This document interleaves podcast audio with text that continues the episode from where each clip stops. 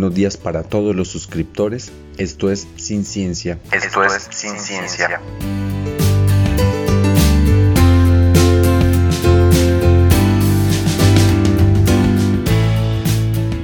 Y hoy le toca el turno a uno de los alcaloides más perseguidos del mundo. Estamos hablando de la cocaína.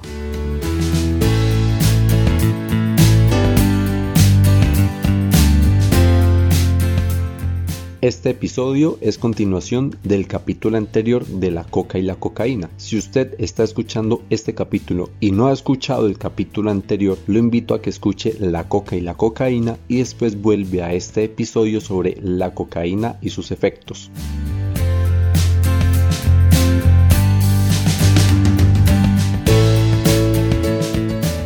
Les había contado que la cocaína es un alcaloide porque está presente de forma natural en una planta, o sea, la planta de la coca produce la cocaína y nosotros extraemos ese alcaloide de esa planta. La cocaína es un alcaloide que es producido por una planta, la planta de coca, y de la planta de coca lo que nos interesa es la hoja que es en donde está la cocaína. Habíamos dicho que la planta de la coca era utilizada desde tiempos ancestrales en países suramericanos, específicamente por el imperio inca, porque tiene unos fines religiosos, medicinales, curativos dentro de esta cultura. De hecho, a la hoja de coca se le atribuyen muchos efectos buenos para el cuerpo humano. Y después de que esta hoja es llevada a Europa y que en Europa extraen el alcaloide, o sea, extraen la cocaína, esta cocaína se empieza a utilizar dentro de la medicina europea básicamente como analgésico y después empieza su uso recreativo. Y el uso de la cocaína dentro de la industria farmacéutica fue tan común, fue tan habitual que se empezaron a comercializar un montón de jarabes, pastillas, inyecciones y un montón de productos con cocaína y finalmente generó adicción a la cocaína en un porcentaje importante de la población, por lo tanto tuvieron que llegar a prohibir la cocaína y después prohibir la hoja de coca. Y ahora sí miremos cuál es el efecto de la cocaína dentro del cuerpo humano.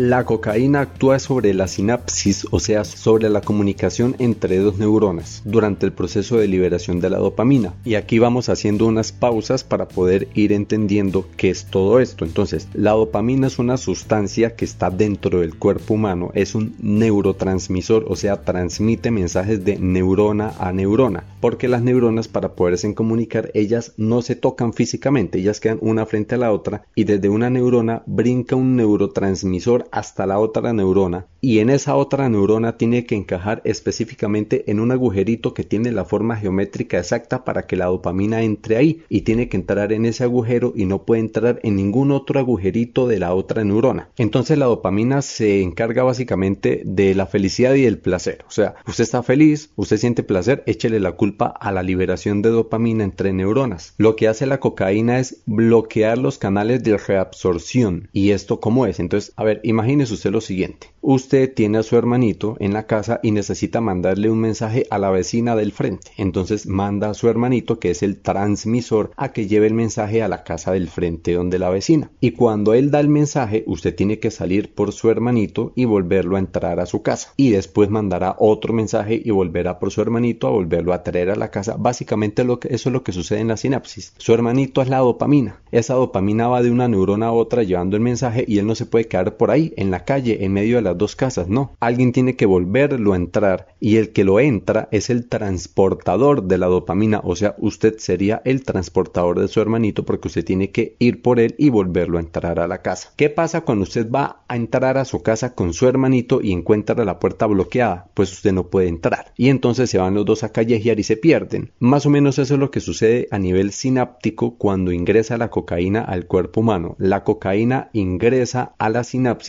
y bloquea ese canal de reabsorción de la dopamina. O sea, la dopamina sale de la neurona, lleva el mensaje, pero no puede volver a entrar a la neurona inicial. Entonces se queda en ese espacio sináptico llevando el mensaje a la otra neurona. Es como si llevó el mensaje a la casa de la vecina y volvió a tocar para volver a dar el mismo mensaje y otra vez y porque no se puede devolver para su casa, se queda allá toquirando el mensaje una y otra vez. Entonces hay una sobresaturación de dopamina en medio de la sinapsis y con el tiempo esta dopamina se pierde porque es como si estuviera en la calle, se pierde, se va a callejear. Esta dopamina aumenta la quema de grasa y azúcares, por lo tanto aumenta la energía y aumenta la capacidad de trabajo muscular. Estas dos características tengámoslas en cuenta. Estos efectos son por la liberación de la dopamina. Entonces, como la dopamina no es reabsorbida por los transportadores, los efectos se vuelven más intensos, pero pasan rápidos cuando desaparece la dopamina que no fue reabsorbida. Entonces, durante el efecto de la cocaína aparece euforia, hiperactividad, sudoración, se aceleran todas las funciones del cuerpo porque eso es lo que busca la dopamina básicamente y genera un efecto vasoconstrictor, o sea, estrecha los canales sanguíneos, los vuelve más estrechos y aparte de eso acelera el corazón, o sea, acelera el ritmo cardíaco. Lo normal es que por el cuerpo humano fluyan 5 litros de sangre por segundo, pero cuando se suministra la cocaína, ese exceso de dopamina en la sinapsis hace que se acelere el ritmo del corazón y fluyan hasta 35 litros de sangre por segundo. Eso es como si usted tuviera una tubería de agua y pone a circular el agua con mayor velocidad. Y aparte de eso, usted estrechó los tubos, entonces para usted poder presionar el agua con una motobomba, para que la motobomba pueda bombear el agua a mayor velocidad y por tubos cada vez más estrechos, tiene que forzarse mucho. Y dentro de nosotros, esa motobomba es el corazón. Entonces, esa vasoconstricción más esa aceleración en el ritmo cardíaco aumenta la presión arterial, porque está fluyendo más líquido por unos canales más estrechos, entonces los tubos se ponen a tope con la presión del agua adentro. Entonces dentro de nosotros la sangre aumenta su presión dentro de cada una de las venas y eso puede generar derrames cerebrales. Puede generar un infarto de miocardio pero los efectos de la cocaína no paran ahí porque la cocaína genera una sensibilidad en el cerebro y genera una sensibilidad a nivel sensorial y a nivel emocional. Entonces, a nivel sensorial, la persona empieza a sentir placer de una manera más intensa, empieza a sentirse con más energía, siente una grandiosidad y una autoseguridad producto de ese exceso de energía, de esa autoseguridad, de esa grandiosidad que sienten, pueden llegar a hacer cosas que una persona pues en sano juicio no lo hace por miedo, pues ellos sienten la seguridad de poderlo hacer y entonces fácilmente usted los encuentra conduciendo a altas velocidades porque se sienten con la seguridad de poderlo hacer. Si ven una pelea se meten a la pelea porque se sienten seguros de que les va a ir bien en la pelea. Se tiran de un segundo piso porque creen que lo pueden hacer porque sienten esa autoseguridad y cosas por el estilo. Además que todos los sonidos y los movimientos del entorno le generan un estado de alerta mayor al normal y a nivel emocional altera el juicio y el pensamiento. Entonces usted le puede decir cuánto es 4 más 4 y facilito le dice que es igual a 10. También aumenta el estado de agresividad de la persona y fácilmente pierde el control. Genera unos estados de violencia impulsiva, una soberbia, una ansiedad y estos efectos pueden durar varios días aun si la persona no ha consumido la cocaína.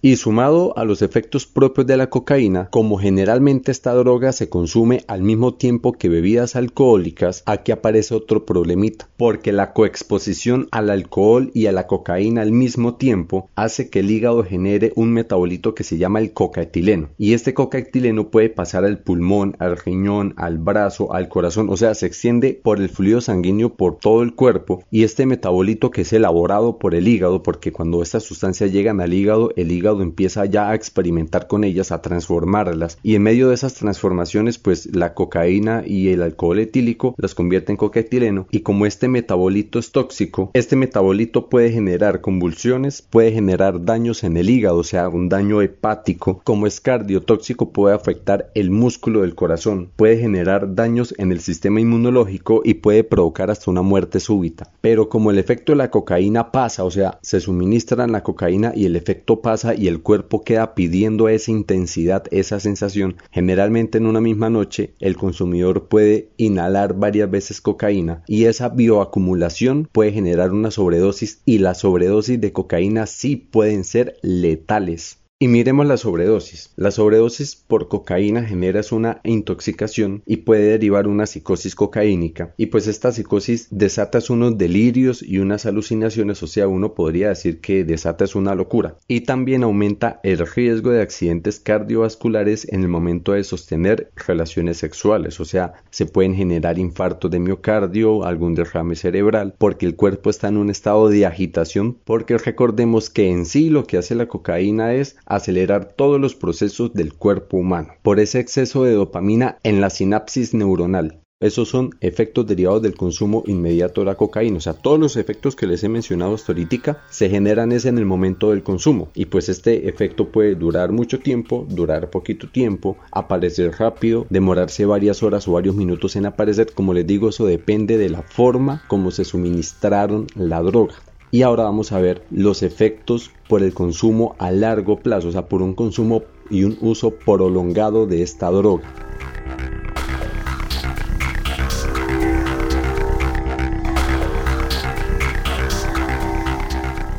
Y entonces por el uso prolongado de la cocaína podemos encontrar complicaciones en varias partes del cuerpo y empecemos por el tabique nasal.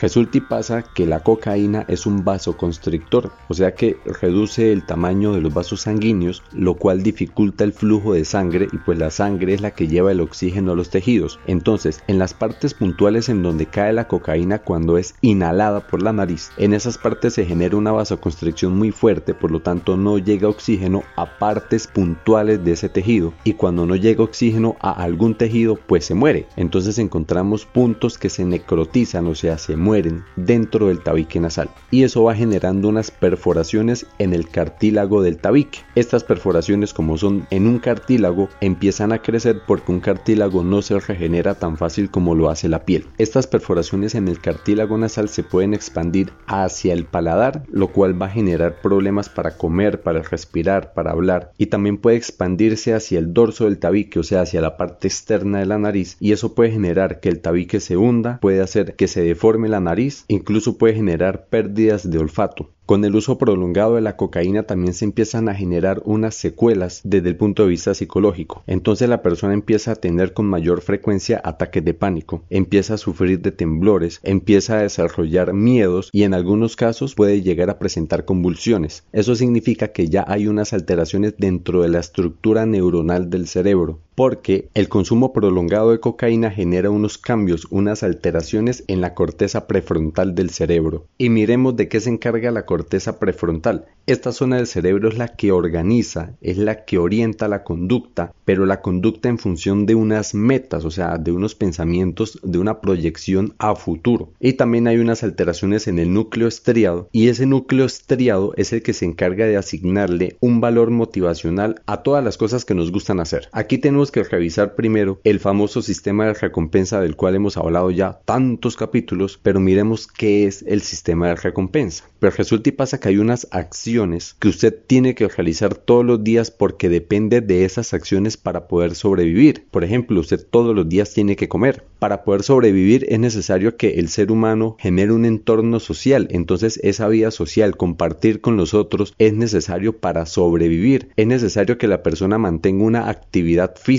porque de eso depende escapar de los depredadores es una forma de supervivencia. Entonces todas estas acciones que le permiten a la persona sobrevivir, el cerebro tiene que fortalecerlas de alguna manera porque tiene que garantizar de que se repitan constantemente para que el organismo pueda estar vivo. ¿Cómo hace el cerebro para que esas acciones se repitan una y otra vez? Pues genera unas sustancias que se liberan cuando la persona hace esa acción y esas sustancias generan placer. Ese es el famoso sistema de recompensa, el cerebro recompensa esas acciones para que la persona se vea incitada a hacerlas nuevamente y así garantice su supervivencia. Pues el núcleo estriado del cerebro es el que le asigna un valor motivacional a cada una de esas cosas, entonces a las amistades, al deporte, a comer, a la actividad sexual, a todas esas cosas que nos gustan hacer, es el núcleo estriado el que le está asignando ese valor, porque con la segregación de estas sustancias es que estas actividades se vuelven memorables y placenteras, pero estas sustancias no existen infinitamente en el cerebro, o sea, existen pequeñas cantidades, es un recurso finito, entonces el cerebro tiene que optimizar el uso de esos recursos. Cuando la persona empieza a consumir alguna sustancia como por ejemplo la cocaína, se genera un daño en todo este sistema dopaminérgico, o sea, en todo este sistema de recompensa, porque esta sustancia genera unas sensaciones más intensas que usted no puede comparar con simplemente estar charlando con los amigos, pues sí, se generan estas sustancias que hacen sentir placer, pero no con la misma intensidad. La cantidad de sustancia que se libera no puede generar la misma intensidad de placer que si lo hace la cocaína. Entonces el cerebro, al sentir ese estímulo tan fuerte que le genera la droga, empieza a fortalecer los hábitos asociados con el consumo y empieza a enviar todas esas sustancias que generan placer para estimular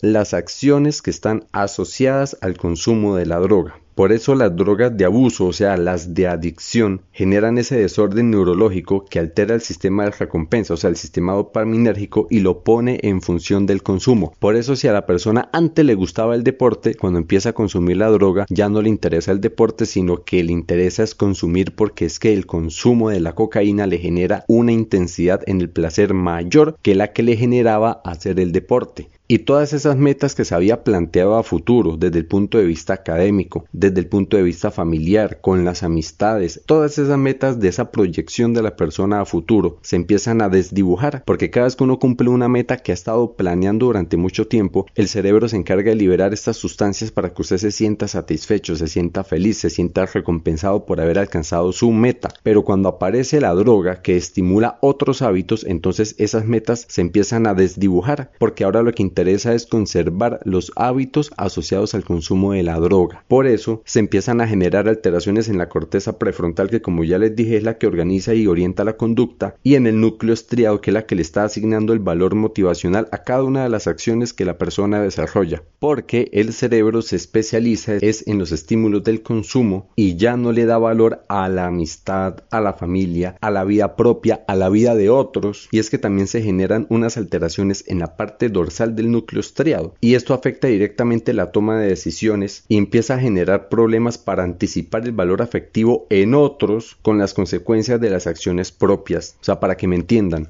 cuando usted va a decir algo, cuando usted se le va a dirigir a una persona, cuando usted va a hacer cualquier acción en la cual está interactuando con otra persona, usted a veces piensa qué impacto va a tener esa acción o qué impacto van a tener esas palabras en la otra persona. Emocionalmente, cómo la voy a hacer sentir, la voy a hacer sentir feliz, la voy a hacer sentir triste, la voy a dañar. Entonces, ese efecto emocional en la otra persona, yo lo puedo anticipar en la parte dorsal de mi núcleo estriado. Pero cuando hay alteraciones en la parte neurológica de la parte dorsal de mi núcleo estriado, yo pierdo la capacidad de calcular el impacto emocional de mis acciones, de mis palabras en otras personas. Por eso a las personas que consumen cocaína generalmente las tachan de inconscientes, de insensibles, porque simplemente ellos hablan y actúan sin calcular el impacto emocional que sus acciones pueden generar en las otras personas. Para que me entiendan, un cocainómano, si usted lo pone a decidir entre irse a consumir o visitar la abuelita que está enferma, él va a preferir irse a consumir que visitar la abuelita que está enferma y ustedes van a decir es un insensible, pero es que tenemos que entender que ya hubo una afectación dentro de su cerebro y eso le impidió calcular el impacto emocional de su acción como tal, porque ya no empatizan ante el dolor o la ira ajena. Y la respuesta de ellos ante algún reclamo generalmente es una respuesta agresiva porque se empiezan a convertir en lo que nosotros podríamos decir unos insensibles emocionales. E incluso se pierde la capacidad de valorar la vida propia o la vida de otras personas. Por eso es muy fácil que alguien que consuma cocaína sea capaz de matar a otra persona simplemente por algún asunto que uno considera que es minúsculo, pero pues ellos no son capaces de medir esas consecuencias, no son capaces de sopesar la proporción entre el conflicto y las consecuencias que se pueden desatar por la forma en que voy a solucionar ese conflicto. O sea, alguna cosa minúscula que se puede solucionar aquí entre dos tomándonos un tinto, ellos lo pueden llevar a extremos porque pierden el control sobre sus acciones muy fácilmente. Thank you.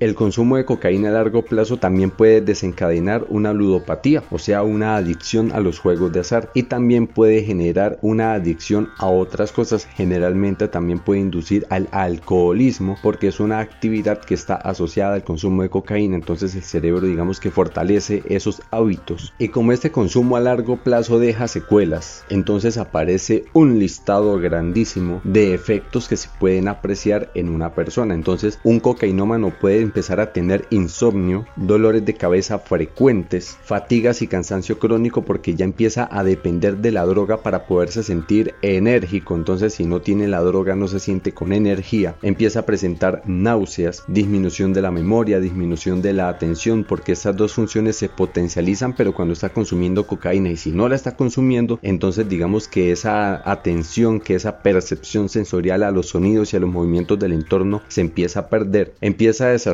ideas delirantes, irritabilidad, ansiedad. La irritabilidad es una característica de las personas cocainómanas. Ante cualquier reclamo contestan agresivamente, no son capaces de medir sus impulsos, también pueden tener cuadros de psicosis, paranoia, alucinaciones, cuadros de depresión y dentro de estos cuadros depresivos pueden llegar a tener pensamientos suicidas. En algunos casos extremos cuando ya hay algún otro tipo de daño neurológico o alguna otra enfermedad preexistente se agrava con el consumo de cocaína y puede empezar a presentar convulsiones, además de los ya mencionados accidentes cardiovasculares y por el daño físico que se genera dentro de la cavidad nasal puede tener hemorragias nasales, goteo nasal, y en los periodos en los que no se consume la droga empiezan a aparecer temblores y movimientos obsesivos. Además, se puede generar una tolerancia a la anestesia, porque como la cocaína es un anestésico local, o sea, donde llega impide que los nervios envíen señales y sensaciones de dolor al cerebro y el cuerpo va desarrollando tolerancia a ese anestésico cuando al paciente se le tiene que suministrar la anestesia normal para alguna cirugía, por ejemplo, una cirugía de una muela o una cirugía por algún accidente o algún traumatismo grave. Simplemente el cuerpo ya es tolerante a la anestesia y al paciente le van a tener que hacer la cirugía con los dolores que vaya a sentir porque ya tolera la anestesia y la anestesia no tiene ningún efecto. Y algunos de estos síntomas pueden perdurar después del consumo y se pueden ir agudizando con el tiempo. Porque en últimas el consumidor tiene que pasar como por algunas etapas. O sea, eso no es que consumió hoy y mañana ya tiene todos los efectos, no, eso va de manera progresiva generándose un deterioro. Entonces, generalmente dicen los expertos, que son los que se encargan de clasificar las etapas del consumo, dicen que la persona que ingresa al consumo de la cocaína lo hace de forma de experimentación. Es un consumo esporádico, en fiestas o en alguna reunión social. Después ya empieza un consumo habitual que se vuelve ya un consumo social, ya empieza a aparecer con mayor frecuencia cada vez que hay alguna actividad social o cada vez que se repite esa misma actividad social o sea, por ejemplo, ir a fiesta todos los viernes. Y después ya empieza un consumo frecuente que ya no está ligado únicamente a esa experiencia del fin de semana o esa experiencia de la fiesta, no, ya el consumo se sale de esa experiencia y empieza a aparecer de forma más cotidiana. Entonces ahí ya decimos que la persona es un abusador de esa droga, o sea, ya está abusando del consumo de la droga. Y después aparece una etapa de consumo de larga duración que es prácticamente diario. Ya la persona en esta etapa se volvió dependiente de la droga. Y por último, la persona se vuelve disfuncional. Disfuncional en el contexto familiar, disfuncional en el contexto laboral, disfuncional en el contexto académico. Y en lo económico es un desastre porque es que ya todo empieza a girar ese entorno al consumo, o sea, ya no es capaz de funcionar sin la droga, por eso ya no rinde académicamente, ya no rinde laboralmente, ya hay problemas familiares, todos sus ingresos económicos van dirigidos es al consumo, se empiezan a perder las cosas de la casa, empieza ya la persona a ser disfuncional. Y pues en estas etapas se empiezan a generar unos signos tanto a nivel físico como a nivel psicológico. Entonces, a nivel físico, la persona empieza a tener estornudos habituales, o sea, no tiene ningún cuadro gripal, pero aún así estornuda. Se toca la nariz constantemente, los ojos permanecen rojos porque hay una mayor actividad cardíaca, entonces la sangre está fluyendo con mayor fuerza por los vasos sanguíneos, entonces eso se manifiesta en los capilares que están en los ojos, por eso se ven más rojos. Y hay movimientos mandibulares no comunes, o sea, antes no los tenía y ahora son frecuentes esos movimientos de la mandíbula de choque de muelas. Y a nivel psicológico, pues la persona no tiene sueño, no tiene apetito, presenta cuadros de euforia repentinos, a veces se presenta hiperactivo, pero al día siguiente tiene una depresión y se presenta letargado, es porque ya pasó el efecto de la droga. Y es que aquí para poder entender todos estos síntomas, devolvámonos un poquito cómo era que actuaba la cocaína. ¿Se acuerdan que yo les decía, haga de cuenta que usted manda a su hermanito a la casa del frente a llevar un mensaje, entonces él va y le toca a la vecina, pero cuando usted va a volver a entrar a su hermanito, algo bloqueó la puerta y no pudo entrar, entonces él vuelve allá donde la vecina y vuelve y toca y vuelve a dar el mensaje y se vuelve y no puede entrar, vuelve otra vez donde la vecina y en esa se le pasa hasta que llega un punto en el que no, ya se va a callejear, se va para otro lado. Eso le pasa a la dopamina. Cuando la dopamina no puede ser reabsorbida por la primera neurona, ella sigue ahí en ese canal sináptico hasta que finalmente se pierde. Cuando se pierde la dopamina, desaparece el efecto de la droga, porque es que es la dopamina la que está estimulando a la neurona del frente. Y cuando ya no hay quien la estimule, pues se pierde todo el efecto de la droga, entonces por eso la persona inicialmente consume la cocaína, siente esa energía, esa autoseguridad, esa euforia, y cuando pasa el efecto, porque se perdió la dopamina que no se había reabsorbido, entonces él busca de nuevo esa sensación y vuelve a consumir cocaína. Entonces en una misma noche puede tener varias dosis de cocaína y esa dosis tras dosis tras dosis puede llevar a la sobredosis. Pero por otro lado, imagínese que usted es el que vive en la casa del frente. Y llegó el chinito con el mensaje y usted, listo, la primera vez le abrió la puerta y recibió el mensaje, la segunda vez, bueno, otra, la tercera, ya, ya por allá la quinta vez usted ya no va a abrir. Y el chinito allá toque y toque, al último ya se cansó de tocar con la mano y cogió una piedra para que suene más duro la puerta. Y entonces usted bajó a ver qué necesita y otra vez el mismo mensaje, listo, y después vuelve otra vez, pero este muchacho y usted no le va a abrir, entonces él ya con la piedra le da a la puerta y usted no va a abrir, entonces entonces él va a buscar algo con que pegarle más duro a la puerta. Exactamente eso sucede aquí. Los receptores de la dopamina van desarrollando tolerancia, no es que la dopamina está llegue, que llegue, que llegue, entonces los receptores cada vez se vuelven más exigentes y necesitan mayores cantidades, mayor intensidad de dopamina para poder aceptar el mensaje. Y comparemos entonces el efecto que puede generar el consumo de la cocaína en este estado con el efecto que generaba hacer deporte. Usted hace deporte y se generan unas sustancias en el cerebro para hacer sentir placer. Pero como los receptores de la dopamina ya han desarrollado esa tolerancia, ya no les hace ni cosquillas la cantidad de sustancia, o sea, la intensidad de placer que usted genera haciendo deporte o cuando se iba de paseo con la novia o con la familia, eso ya no le hace ni cosquillas a los receptores de la dopamina porque ya son tolerantes, entonces usted se vuelve dependiente de la droga porque es la única que le puede hacer sentir placer con la intensidad que pueden percibir los receptores de la dopamina que ya se acostumbraron a la tocadera ya de la dopamina. Y como cada vez pide más, o sea, la necesita, eso se llama adicción y como cada vez necesita mayor cantidad porque ya desarrolló una tolerancia a la presencia de la dopamina dentro de la sinapsis, eso se llama dependencia física. Entonces aquí ya tenemos el cuadro de adicción vinculado con la dependencia física. Y entonces como en efecto ya el cerebro se dio cuenta que la cocaína es la única que le puede hacer sentir el placer y esos estímulos con el nivel de intensidad que se necesita porque ya los otros no le hacen ni cosquillas, entonces el cerebro fortalece todas esas otras actividades relacionadas con el consumo. Y ahí ya tenemos una dependencia psicológica porque la persona necesita sentirse bajo los efectos de la droga para disfrutar de las cosas que antes ya sabía hacer sin la droga, pero ahora tiene que hacerlas con la presencia de la droga. Entonces, por ejemplo, vamos para fiesta, pero tiene que haber cocaína. Vamos de paseo, pero tiene que llevar su pase de cocaína. Va a ver el fútbol, pero con su pase de cocaína. Eran cosas que antes podía hacer sin la cocaína, pero ahora el cuerpo no puede funcionar sin la energía que le da la cocaína por eso ya depende psicológicamente. Cualquier actividad está asociada es al consumo.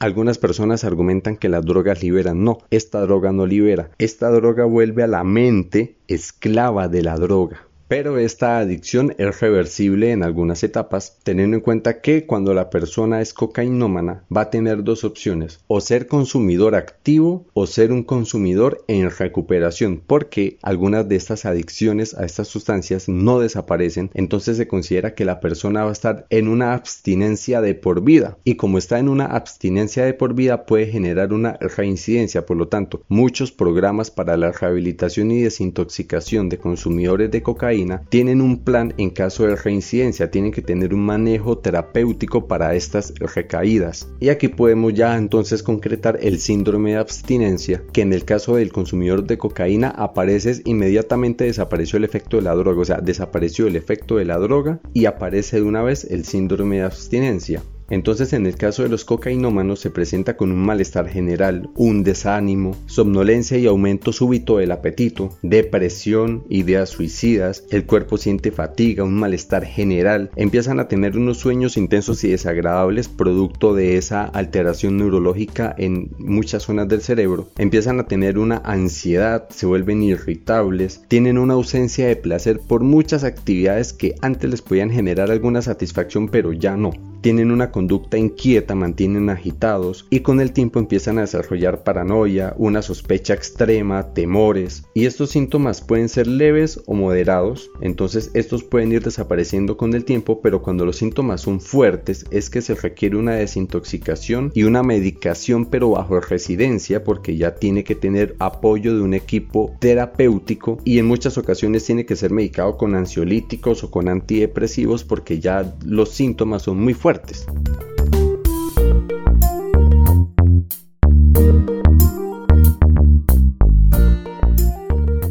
Y entonces revisando todos los efectos que puede tener la cocaína en el momento del consumo, todos los efectos por su consumo a largo plazo, con todas las alteraciones que se generan en el sistema dopaminérgico, o sea, en el sistema de recompensa, con todas las alteraciones a nivel neuronal que se empiezan a generar en la corteza prefrontal y en el núcleo estriado del cerebro, el síndrome de abstinencia que genera y las etapas por las cuales va pasando un consumidor de cocaína. Con todos estos detalles terminamos el viaje por el mundo de la planta de la coca, la cocaína y sus efectos en el cuerpo humano.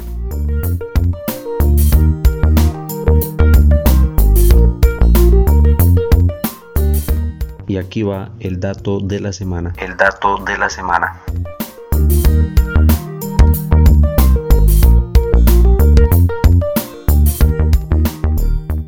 Cuando se produce una intoxicación por cocaína, se genera un efecto en la pupila de los ojos que es exactamente contrario al efecto que se produce por intoxicación con heroína. Entonces, cuando hay una intoxicación con cocaína, se genera una midriasis, que es una dilatación de las pupilas, mientras que con la heroína se genera una miosis, o sea, una contracción de la pupila. Esto pasa con la intoxicación.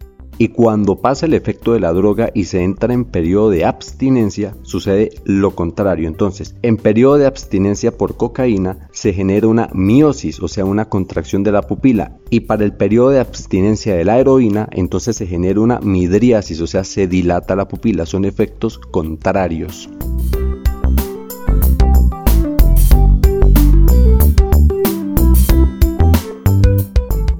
Desde Colombia les habló George Gaitán y les deseo un feliz día, cual sea el día que este sea. Cual sea el día que este sea.